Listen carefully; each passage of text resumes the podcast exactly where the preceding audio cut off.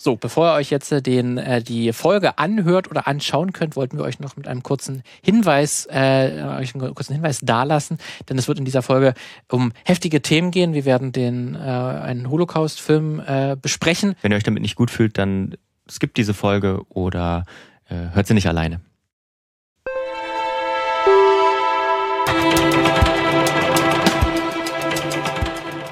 Herzlich willkommen. Hallöchen, Lukas. Hallo Martin.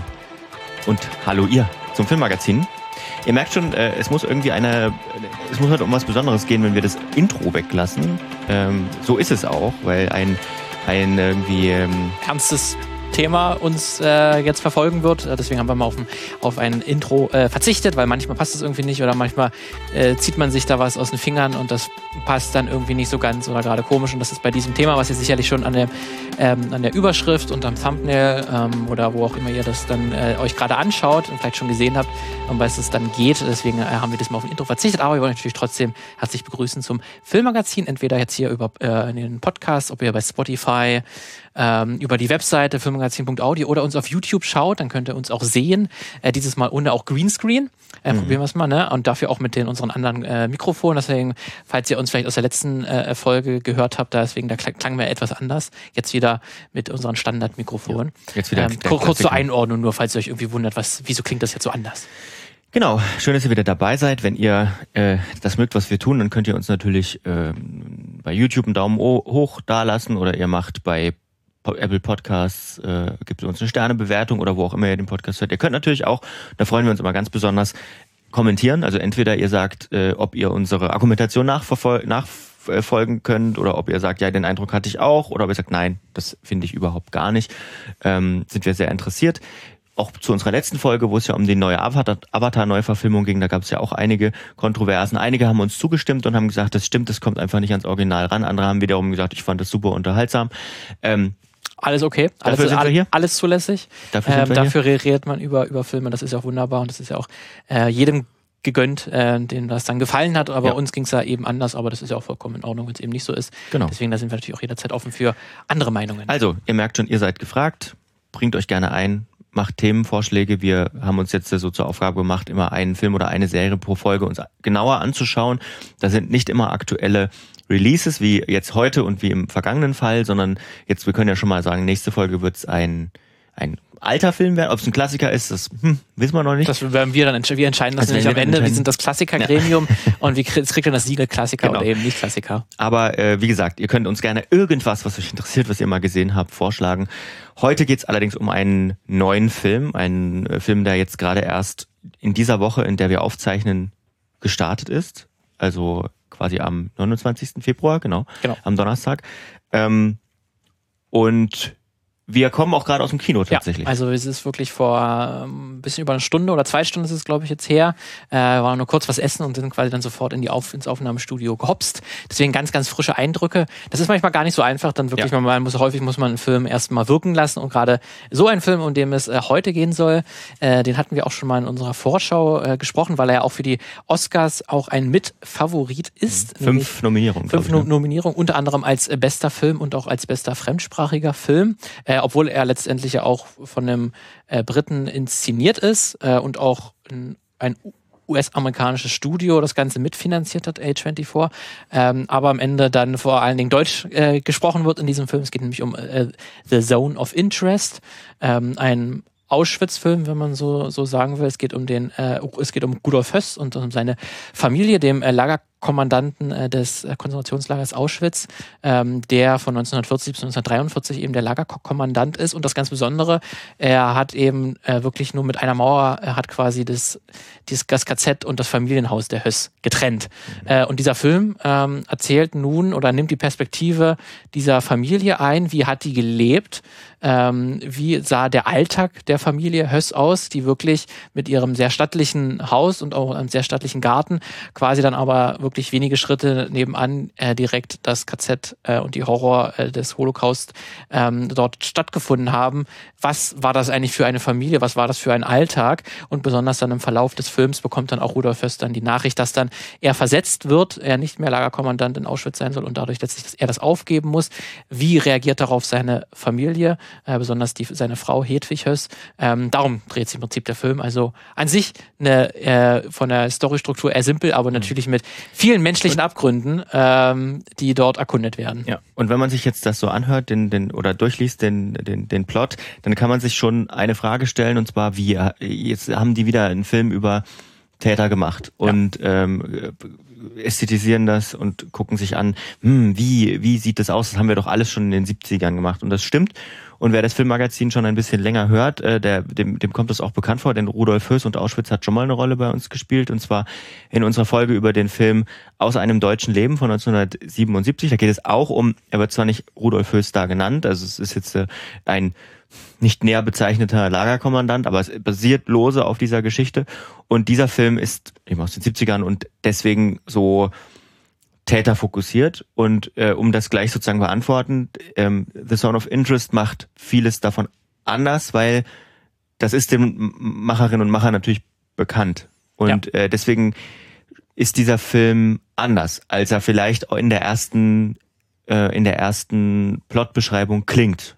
So, natürlich ist er Täter fokussiert, es geht ja immerhin um Täter, aber er macht das nicht äh, mit einem, ich sag mal, Spektak spektakelsuchenden Blick. Das kann man, glaube ich, schon mal sagen. Und äh, dem Film wurde auch im Kino jetzt so eine kurze, ich weiß nicht, ob das überall so ist. Wir haben ja auch gefragt, ja. Ähm, aber so eine kurze Making-of-Erklärung. Ja, also eigentlich normalerweise, wenn man sich die DVD kaufen würde, dann wäre das mhm. sozusagen ein, eins der Features, was man mhm. da im Making-of äh, anklicken kann, was dann so, glaube ich, so drei, vier Minuten ging. War das, so äh, wo, vorausgestellt. Wo so ein bisschen, wie haben sie den Film gemacht und was hat sich der Regisseur dabei eigentlich gedacht? Muss ich sagen, da habe ich erst mal gedacht so, okay, ja. fand ich ein bisschen komisch. Ja. So, das kann man, das kann man im Nachhinein machen. Das voranzustellen fand ich irgendwie wild, weil so nach dem Motto, der Film kann nicht für sich alleine stehen. Das mhm. hätte er aber gekonnt. Aber trotzdem, es kamen da ein paar interessante Fakten bei rum. Zum Beispiel, dass bei dem ganzen Film auf äh, auf künstliche Beleuchtung verzichtet worden ist, weil man sagt, man wolle, man wolle den, äh, man wolle Auschwitz und das Ganze dort nicht ästhetisieren eben.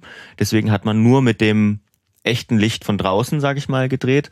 Ähm, und man hat im Prinzip, er hat äh, der der der der ähm, Regisseur äh, Jonathan Glazer hat das beschrieben mit äh, Big Brother im Nazi-Haus so ein bisschen. Also man hat ganz viele hochwertige Kameras überall aufgebaut und hat dann die Schauspielerinnen und Schauspieler die Szenen ohne das Team drehen lassen sozusagen.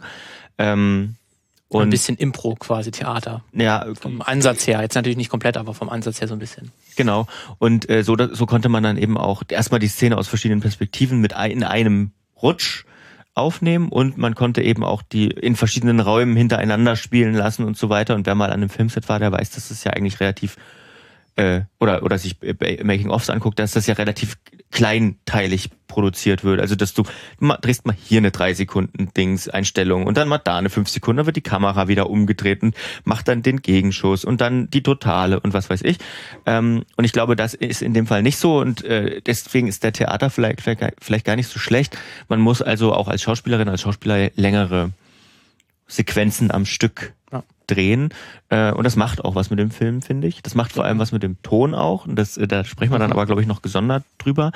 Ähm, aber das wurde dem Film sozusagen auch schon jetzt in unserer Vorstellung, die wir geschaut haben, vor, vorausgestellt. Also dass man weiß, okay, der Film ist jetzt nicht ähm, klassisch gedreht und es erwarten einen vielleicht auch nicht unbedingt klassische Bilder. Und das kann man vielleicht auch sagen. Es gibt ganz wenige Close-ups, äh, ja, also Naheinstellungen, fast, fast, gar, fast nicht. gar, nicht. Also vielleicht zwei, drei äh, wirklich, was sehr, also es ist wirklich dieser sehr distanzierte Blick äh, von außen als mhm. Beobachter, man ist wirklich Beobachter. Gibt doch häufig Einstellungen, wo man eine Figur aus dem aus dem Zaun äh, irgendwie sieht oder irgendwie so über über eine Decke oder über eine Mauer mhm. ähm, oder man ist da wirklich wie so durch durch ein Guckloch schaut man sich quasi ja. die Schauspieler an äh, oder halt mit sehr vielen Metern äh, Distanz dazwischen, ähm, so als allsehendes Auge so ein bisschen, aber halt selten sieht man sozusagen die einzelnen Regungen im Gesicht der der der Schauspieler und Schauspielerin.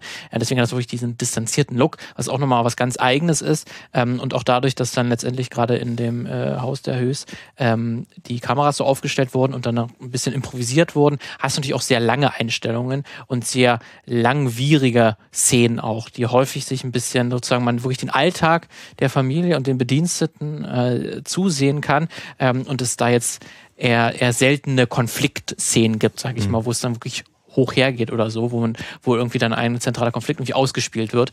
Ähm, daran muss man sich auch ein bisschen gewöhnen, deswegen ist er natürlich auch vom Tempo her eher, eher niedrig angesetzt, muss man sagen. Ja, auf jeden Fall. Also ähm, ich glaube, der Trailer in dem Fall tatsächlich vermittelt ein ganz gutes, einen ganz guten Eindruck, würde ich mal sagen, von dem Film. Was ich auch spannend fand in dieser Featurette am Anfang, damit ihr euch so das Setting ähm, vorstellen könnt. Ähm, es wird so gesagt, ja, es gibt ja Fotos von dieser Familie, äh, hörst, wie sie quasi, äh, wie sie quasi in ihrer, ja, in ihrer herrschaftlichen Villa, wie so, ich sag mal so, wie so Großindustrielle, die sich da um einen, äh, die Familie von, von einem Großindustriellen, der sich da um sein Unternehmen kümmert, neben aber dem Vernichtungslager ähm, ähm, wohnen.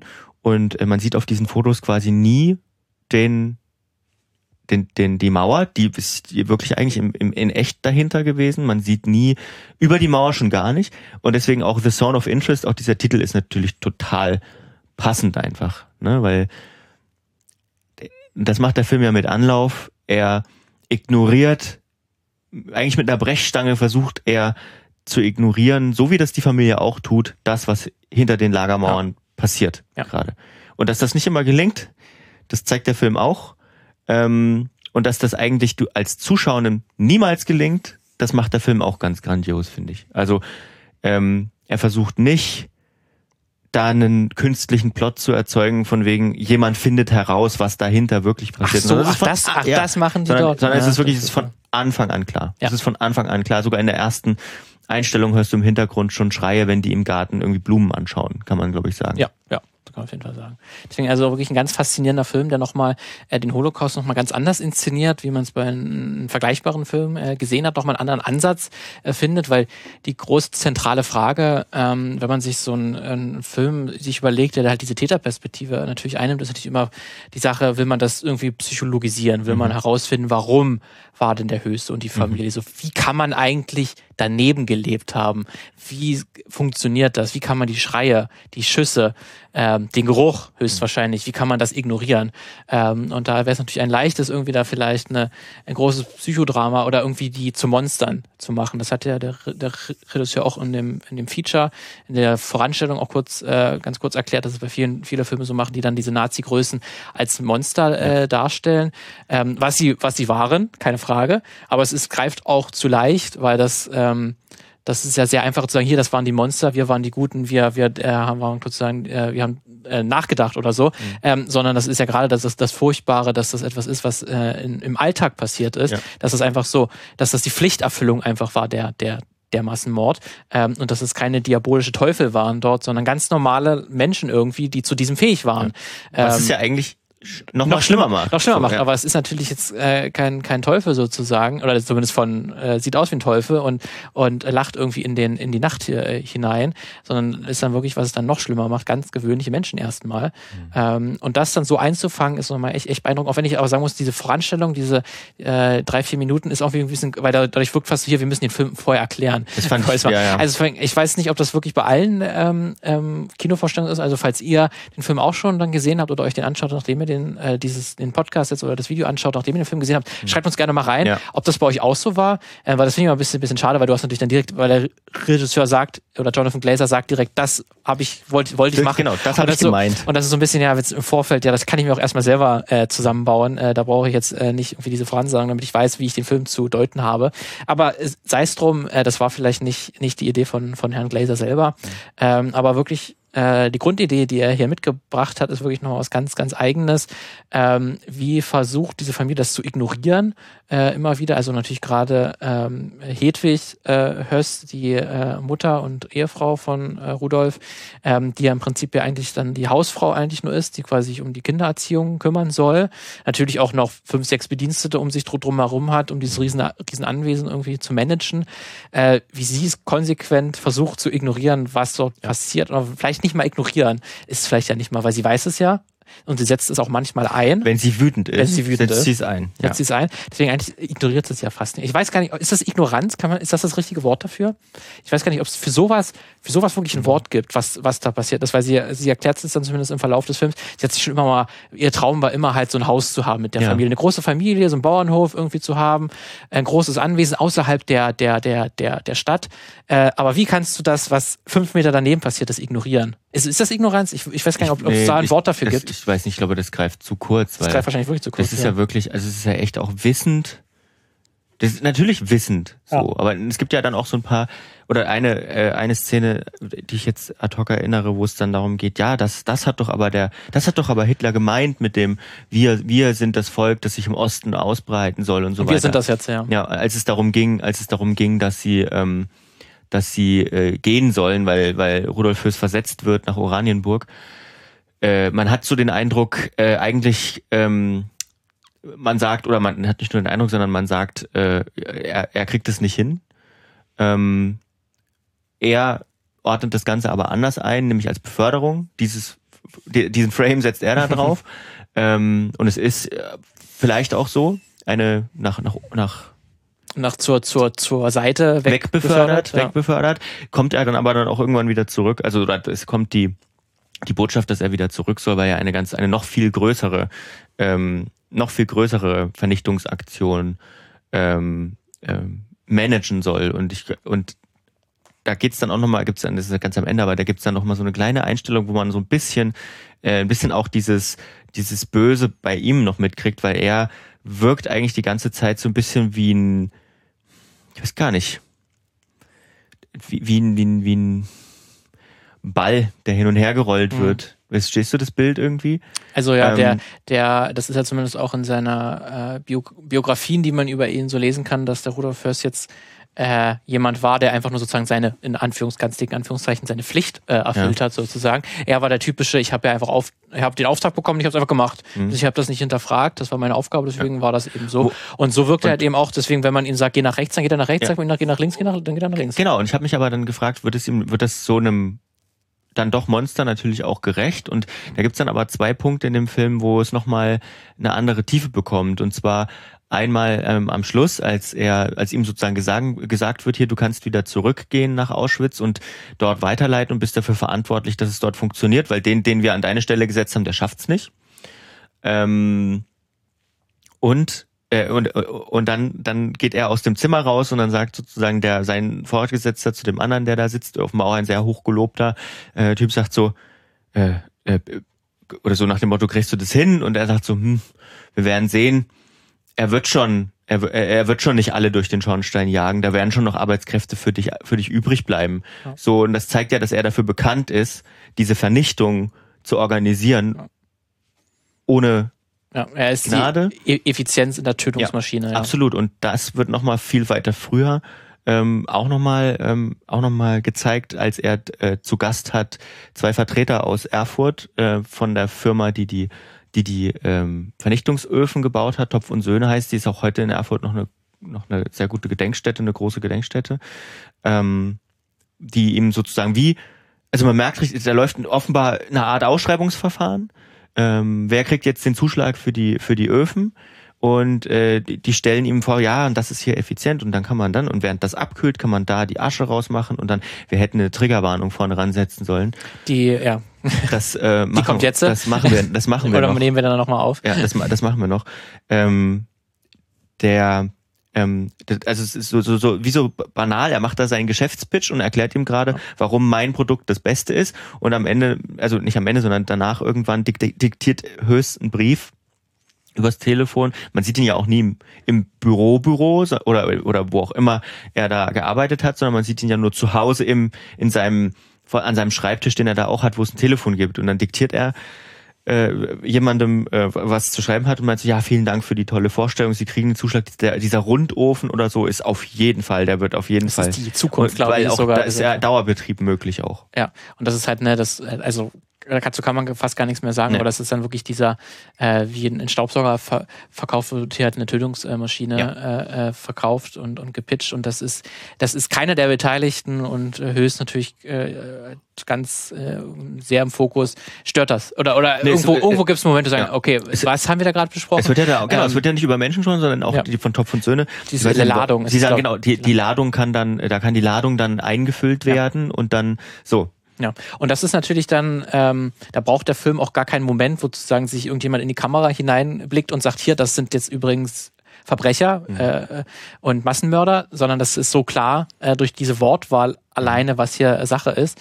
Und allein dadurch wird auch nochmal dieser, dieser Mensch höchst nochmal ganz, äh, glaube ich, krass gezeichnet, wirklich als jemand, der einfach nur zu sagen, für sich oberflächlich äh, gesagt hat, ich habe ja einfach meine Pflicht, ich habe die Auftrag bekommen, dann mache ich das eben auch und ich bin darin sehr, sehr gut und dann mache ich eben so weiter.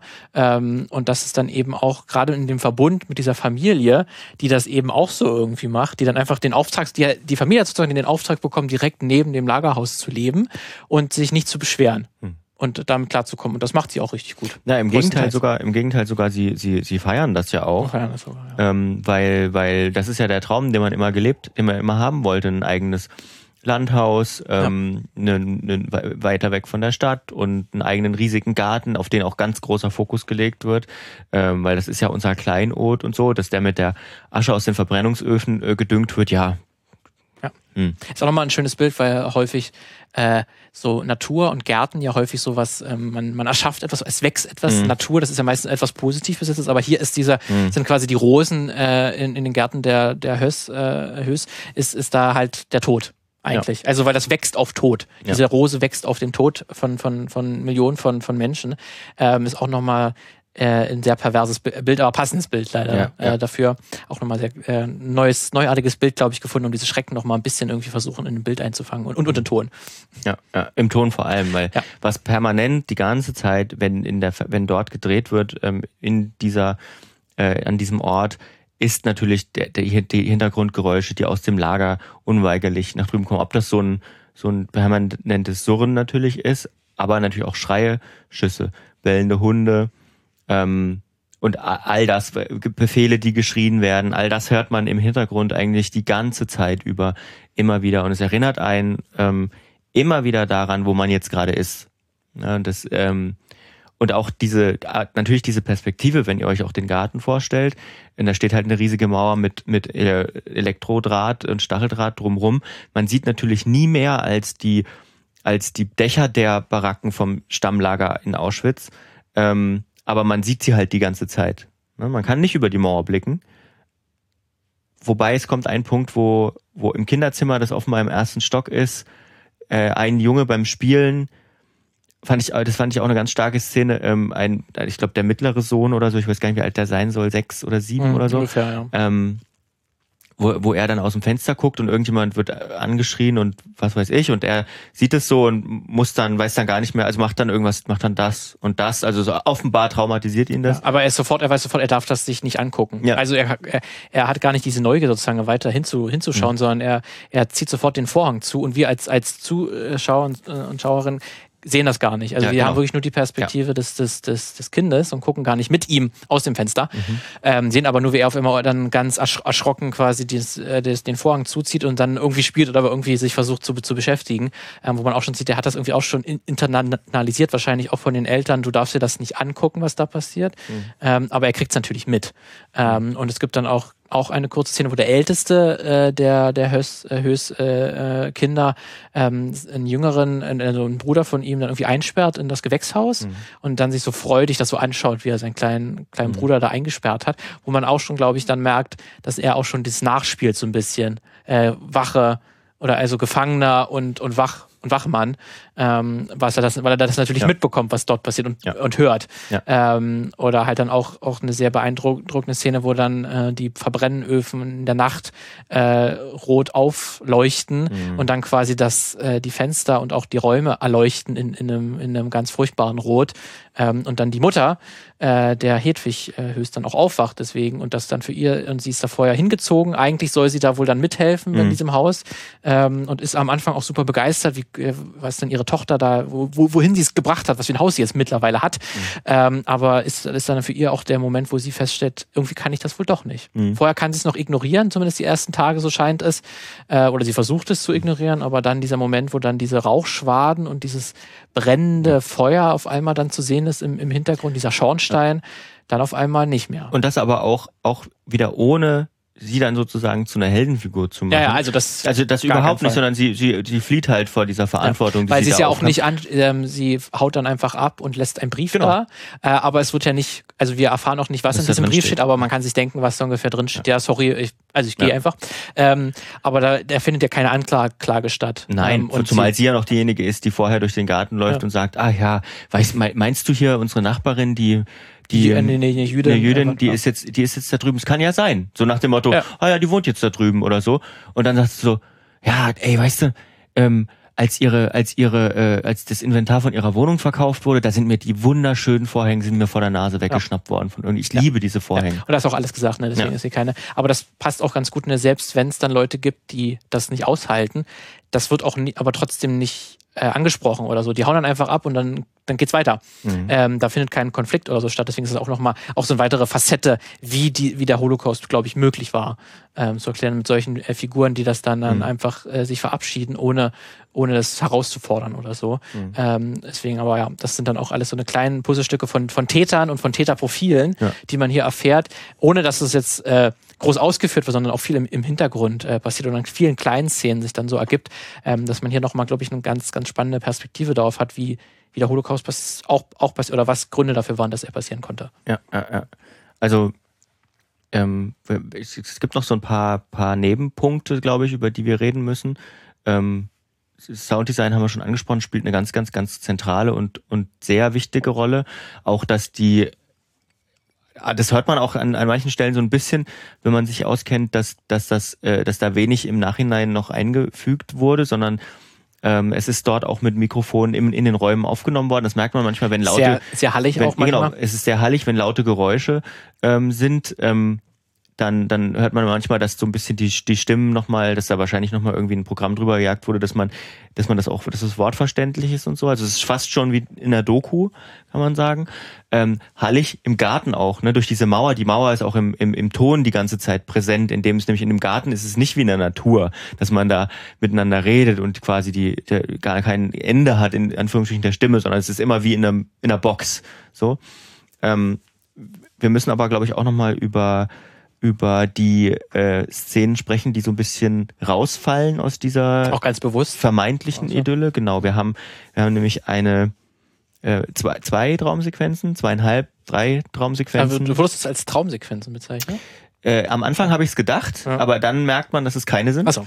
Ähm, und zwar sind die gedreht offenbar mit einer, äh, mit Wärmebildkameras.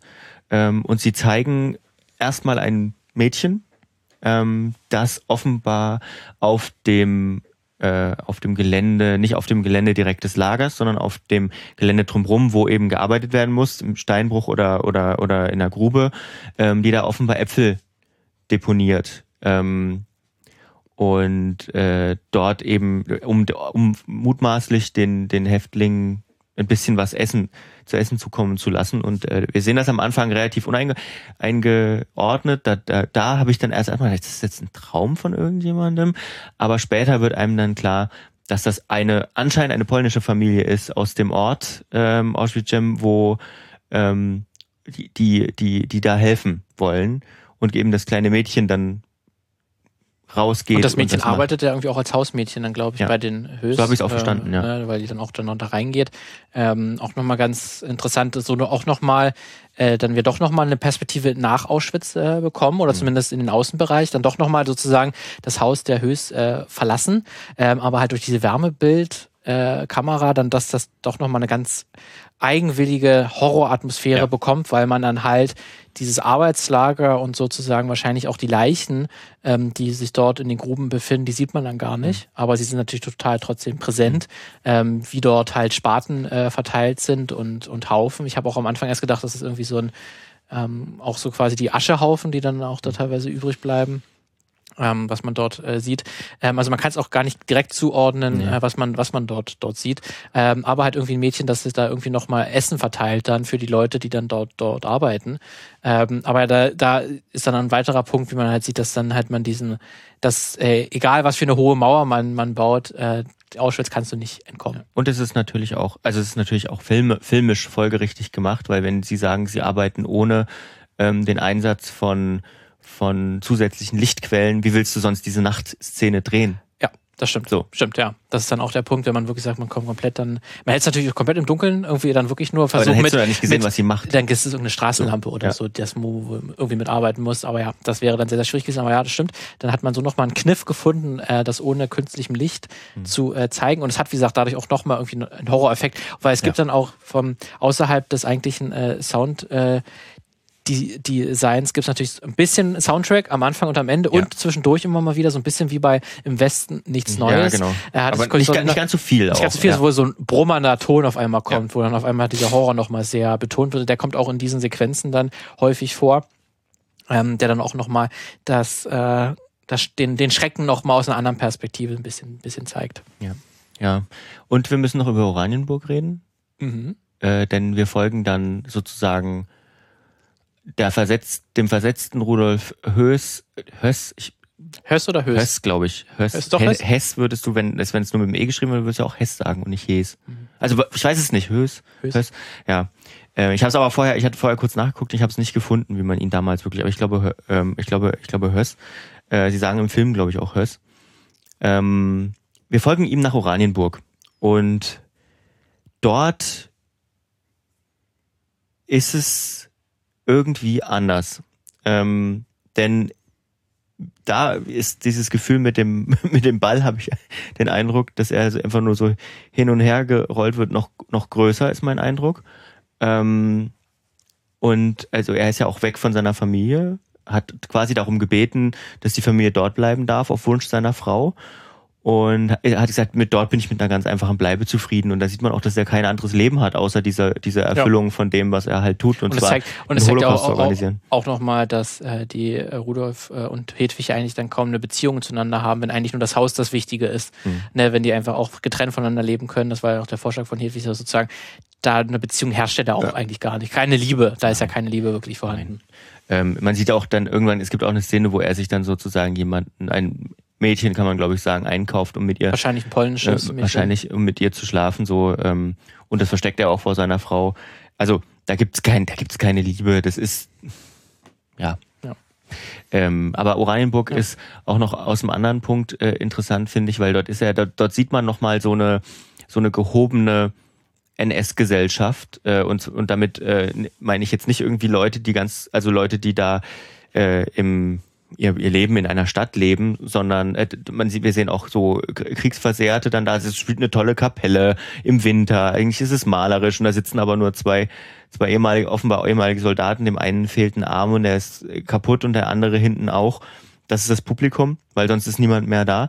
Und dann haben wir gleichzeitig ein riesiges Fest äh, der Generäle äh, mit ihren mit ihren Uniformen in einem Schloss in wahrscheinlich Oranienburger Schloss, keine Ahnung, ähm, und ein, ein, ein, ein riesiges Hakenkreuz aus Eis, um den Champagner zu kühlen und so.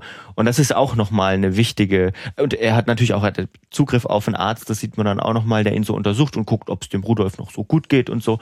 Ähm, und das zeigt nochmal noch mal einen sehr guten Kontrast äh, zu dem, wie diese, diese Menschen umgehen mit Menschen. Und wie die, und wie die Täter auch, auch umgehen. Ne? Ja. Weil es, wir bleiben natürlich die ganze Zeit bei den Tätern. Ja. Äh, wir kriegen jetzt nicht den Schrecken in den äh, KZs zu sehen.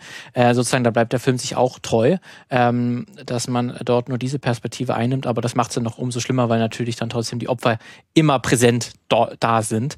Ähm, deswegen das ist dann auch nochmal ein ganz interessanter Kniff. Und was ich dann auch nochmal am, am Ende auch nochmal ganz spannend fand, dass dann der Film auch einmal dann wirklich sozusagen in die Realität nochmal mehr umswitcht, mhm. ähm, weil äh, Rudolf äh, Höss oder Höss ähm, ähm, äh, geht dann sozusagen äh, die Treppe hinunter am Ende dieser Feier. Der ist dann in, irgendeinem, in diesem Schloss wahrscheinlich oder in irgendeinem Gebäude, mhm. ähm, geht dann eine Treppe runter. Er wirkt irgendetwas. Er hat scheinbar, ist er krank. Er kotzt auf den Boden. Oder kotzt. Man ja. könnte auch sagen, ist das der letzte Rest Menschlichkeit, der dort aus ihm herausgekotzt wird, oder hat er den nicht schon lange verloren? Ja. Ähm, aber in diesem Moment äh, schaltet der Film dann äh, zu dem äh, KZ Auschwitz, wie es heute aussieht. Also um. er, er, er steht quasi in so einem dunklen Gang. Ja, und, und guckt, in, einen, guckt, guckt, in in so, guckt in so einen dunklen Gang. Ja. Und wir sehen so, ah, er sieht da so einen Lichtfleck irgendwie, offenbar. Und dann ist das aber der, ist das quasi eine, eine kleine Luke von einem der Verbrennungsöfen in Auschwitz, die geöffnet wird von äh, heutigen Putzkräften, die dort, dort reinigen, halt ja. sauber machen, das Museum. Auschwitz. Und wir sehen dann so für fünf, sechs Minuten, äh, sehen wir dann halt äh, die äh, äh, die äh, Putzkräfte dann, wie sie dann halt dann in das äh, KZ oder das Museum äh, fertig machen, damit es dann dort Leute durchlaufen können.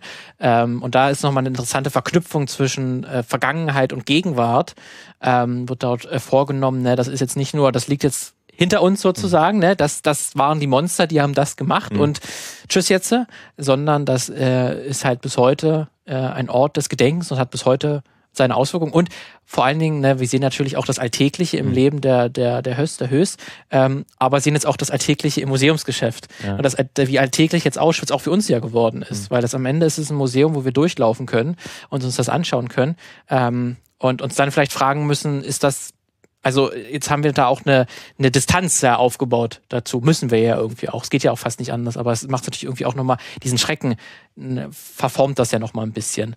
Ähm, und so fand ich das zumindest ganz interessant, dass das hier kombiniert wurde, dass wir dieses gewöhnliche Leben, das scheinbar gewöhnliche Leben hier irgendwie beobachten können, ähm, des Kommandanten, des äh, KZ-Kommandanten, aber dann halt auch diese gewöhnlichen Putzkräfte scheinbar dabei zu sehen, wie sie dieses Museum vorbereiten. Ja. Und dabei merkt man aber natürlich auch, dass daran gar nichts gewöhnlich ist. Ne? Und wiederum gar nicht, weil das ist dass total. Die, dass die Gläser, dass die, dass sie quasi Glaswände putzen, hinter denen Schuhe, Schuhe von tausenden Kindern liegen und so.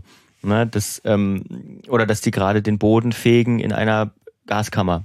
So. Ja. Und das, ähm, eigentlich ist es eine total gewöhnliche Tätigkeit, aber an einem total ja. außergewöhnlichen, furchtbaren Ort. Ganz genau, ja. Der, der aber auch existieren muss. Weil das jetzt abzureißen, ja, das wäre, äh, ne, es, es, geht ja auch nicht. Aber deswegen, da sind ja total widersprüchliche äh, Eindrücke äh, prasseln da auf einmal ein. Und das fand ich durch diese, diese simple, diese simple Idee, dann einfach Putzkräften dabei zuzusehen, fand ich das total gut auf den Punkt gebracht. Ja. Ähm, und also der, also der Ort äh, ist äh, Auschwitz ist wirklich ein, ein, ein, ein ganz äh, wichtiges Museum. Äh, ist ja auch ein staatliches Museum in Polen. Und ähm, ich kann wirklich nur, wenn, wenn ihr die Möglichkeit habt, da mal irgendwie hinzufahren oder wenn ihr vorbeikommt, ähm, dann schaut euch das an. Also ich habe das letztes Jahr gesehen, da hatte ich auch in der Folge äh, über aus einem deutschen Leben drüber gesprochen. Das ist, das bleibt hängen. Also das wird man, das ist ein wichtiger Ort auf jeden Fall. Und ähm, man sieht da einige Dinge, unter anderem auch, und da sind wir wieder beim Film, diese Villa der Familie Höss, äh, die man aber nicht betreten kann, sondern die immer noch hinter den Mauern liegt und äh, die man direkt, also direkt ist in einen Verbrennungsofen und vielleicht ein 30, 40 Meter oder so daneben ist diese ist diese Villa mit einer äh, mit einer großen Mauer dazwischen, aber da kommt man nicht durch, denn die ist bis heute in Privatbesitz. Da wohnen auch Menschen drin, ganz normal. Also dieser Film ist auch nicht in der Villa gedreht. Der ist äh, in der Nähe des Lagers gedreht worden tatsächlich. Dort ist extra ein verfallenes altes Haus wieder hergerichtet worden, um, äh, um das so, so, so echt viel möglich darzustellen. Aber in dieser Villa konnte man nicht drehen. Und äh, unsere, ähm, als wir, als wir, wir natürlich haben wir eine geführte, ähm, eine geführte äh, ja, äh, Tour durch, durch Auschwitz gemacht und unsere äh, polnische äh, ja, Begleiterin da hat auch gesagt, naja, wir haben, also es wurde wohl häufiger versucht, äh, dieses Haus auch zu kaufen und natürlich auch als Museum äh, ja, nutzbar zu machen, aber das wurde wohl ausgeschlagen. Mehrfach. Und äh, das stieß da auf Unverständnis, kann man Verständlicherweise, ja. ja. Deswegen ist es natürlich wahrscheinlich auch sehr besondere Art Menschen sein, um dort immer noch leben zu wollen. Äh, aber gut, das ist vielleicht dann nochmal ein anderes äh, Kapitel, Ja. aber da gibt es wahrscheinlich auch bestimmte Do Dokumentationen äh, glaube, zu diesem ja. Fall und zu dieser Familie oder zu diesen Leuten, die dann dort, dort heute noch äh, leben wollen. Ähm, aber ja, deswegen ist es dieses Haus halt auch bis heute irgendwie ein sehr unwirklicher Ort. Mhm. Äh, besonders weil er jetzt noch wirklich noch bewohnt wird und eben kein Museum ist oder so oder verlassen ist. Mhm. Ähm, aber ja, also wirklich ein sehr, sehr außergewöhnlicher Film über den Holocaust und über den, äh, die Täterschaft. Ähm, deswegen auf jeden Fall, wenn ihr da irgendwie Interesse habt äh, an solchen Themen, schaut ihn auf jeden Fall an. Ansonsten, man muss eigentlich sagen, schaut ihn euch so oder so an, weil es, glaube ich, ein wichtiger Fall. Film ist, gerade bei so einem Thema. Äh, glaube ich, auch ein guter Schulfilm wahrscheinlich, wo ich mir vorstellen kann, dass man mit dem Geschichtsunterricht dort äh, reingeht. Ähm, wie damals auch, wo Schindlers Liste herausgekommen ist, sind das, glaube ich, ähnliche Filme oder Operation Valkyrie. Äh, Obwohl die natürlich gar nicht vergleichbar also die ist sind überhaupt absolut nicht miteinander vergleichbar, aber Ja. das sind dann solche Filme, wo häufig dann im, schulischen All- ja. Alltag und Schulklassen auch hingehen. Ich glaube, dass auch das wäre ein Film, der sich sehr gut eignen würde. Ähm, jetzt sehr interessante Punkte angesprochen werden, gerade dadurch, dass jetzt die, die Gewalt äh, des Holocaust eben nochmal ganz anders gefasst wird. Das Unfassbare halt nicht über Bild versuchen äh, fassbar zu machen, sondern halt meistens dann über Ton Mhm. und über das, was in dem Kopf da im Kopf passiert, was ja meistens noch schlimmer ist eigentlich, was, äh, wie man es dann eigentlich darstellen können könnte. Ähm, und deswegen hier wirklich nochmal noch mal wirklich ganz viele eigene Ideen hier mit äh, hineingebracht. Deswegen kann man sagen, auf jeden Fall eine ganz Große großer, Empfehlung. gro große Empfehlung. Und ich denke mal auch sehr gute Chancen äh, für den äh, besten Aus Ausländer oder besten fremdsprachigen Film. Also wir haben, oder heißt es nicht mittlerweile internationaler Oder Film? in- Weil es ja ein internationaler britischer Film. Das wird Ja. ähm, Aber fremdsprachig ist ja, ja. eigentlich, weil er ja größtenteils auf Deutsch. Aber ja. Wir haben noch zwei, wir haben noch zwei Kleinigkeiten noch Aber nicht besprochen oder vergessen, die wir aber nicht unerwähnt lassen Okay. sollen, denn der Film legt auch noch einen ganz großen Fokus auf das äh, Personal, das, ähm, das äh, aus Menschen, das sagt auch Frau Höss äh, an einer Stelle, dass das, äh, ich glaube, als ihre Mutter fragt, sind, ob das Juden seien, sagt sie, nein, nein, nein, das sind Leute aus dem Dorf, die Juden sind da drüben ähm, und zeigt auf das Lager.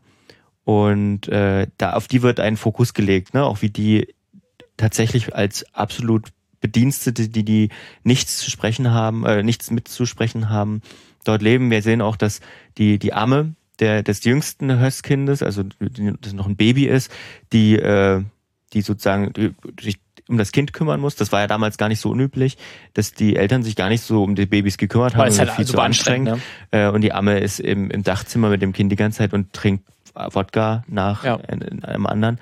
Ähm, Und lässt das Baby halt schreien, weil sie auch am Ende der, Ja. der Nerven ist, äh, Genau. der, ihrer Nerven ist, was auch Ja. ver verständlich Also ist. da wird auch noch ein Fokus drauf gelegt, auch auf sowas wie, ne, Rudolf Höss kommt nach Hause, zieht sich die Stiefel aus, geht rein und es kommt sofort draußen jemand, der Stiefel nimmt und putzt. So, also da wirf, wirft er auch einen großen Fokus drauf tatsächlich. Und das Zweite, wir haben noch gar nicht über SchauspielerInnen gesprochen. Das sollte, wir haben glaube ich den Namen noch nicht mal erwähnt. Also in den Hauptrollen als Rudolf Höss, Christian Friedel und Hedwig Höss, Sandra Hüller. Ähm, zwei, äh, zwei sowieso schon sehr gute Schauspielerinnen, die auch ähm, die das auch wahnsinnig spielen. Also ich, vor allem herausheben, glaube ich, kann man Sandra Hüller, die auch schon irgendwie den, den Gang drauf hat von jemandem, wie ich mir das vorstelle. So. Ähm, und äh, ja, da, also kann man wenig, wenig dazu sagen, weil das wir- wirklich einfach sehr gut, äh, sehr gut dargestellt ist. Gerade auch nochmal, glaube ich, wäre sehr interessant, wie man, ob man da dadurch anders spielt, dadurch, dass man so ein bisschen mehr improvisieren kann, dass man halt auch nicht auf Nahaufnahmen vertrauen kann, dass irgendwie die Emotionen, Oder Gefühle Schnitte. oder, ein- oder Schnitte äh, Ja. vertrauen kann, um was rüberzubringen, sondern dann wirklich halt mit seiner ganzen Statur, das meiste sind halt Totalen oder Halbtotalen, mit denen man irgendwie die Figuren sieht, ähm, äh, dort zu arbeiten, ob dann das Schauspiel auch anders war, aber man merkt hier trotzdem total, dass das ähm, es funktioniert auf jeden Fall und deswegen ähm, auch großes Lob her an die Ja. beiden, aber auch an, an alle anderen Schauspieler und Ja, Schauspielerinnen. die Kinder waren auch. Äh, Ja, die das sind auch sehr gute ja. Kinderdarsteller, ist mir auch positiv aufgefallen. Ähm, die haben wenige Szenen, aber Mhm. viele, tro- also wo sie im Fokus stehen, aber viele Szenen, wo sie trotzdem vorkommen, auch im Hintergrund oder so. Ja. Ähm, und wirklich, das äh, funktioniert super gut und halt man merkt auch den, äh, gerade den, dem Ältesten und glaube ich den Zweitältesten total an, dass die schon innerlich verstört sind von dem, was sie dort erlebt haben, ohne dass sie es ansprechen Ja. oder dass das durch irgendeine besondere Szene besonders deutlich wird, also halt, wie gesagt, in diesen kleinen Szenen. Ähm, und das ist dann, glaube ich, schon eine sehr, sehr starke Leistung, dass man das aus einem Kind herausbekommt, sowas. Diese, eine Kleinigkeit ist mir noch aufgefallen, ne? dieses, ähm, diese, dieses Weggehen, als er dann, als er dann gehen muss, ähm, da ist es sozusagen, das, was mit der Familie zu tun hat, ist Organisation. Und äh, seiner Frau sagt er, ich dachte, du bist, du wirst mitkommen und dann sagt sie nein, weil ich will hier bleiben und dann sagt er, na gut, okay.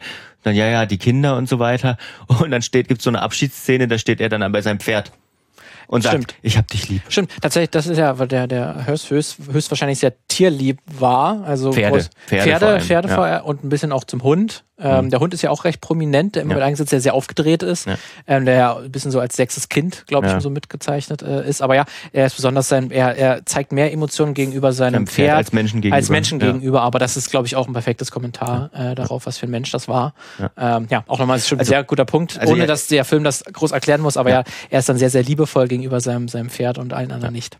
Also ihr merkt, es gibt viel über den Film zu sprechen und zu analysieren und ich glaube, wenn wir jetzt hier noch eine zehn Minuten laufen lassen, dann Da würden haben wir uns auch noch andere Sachen einfallen.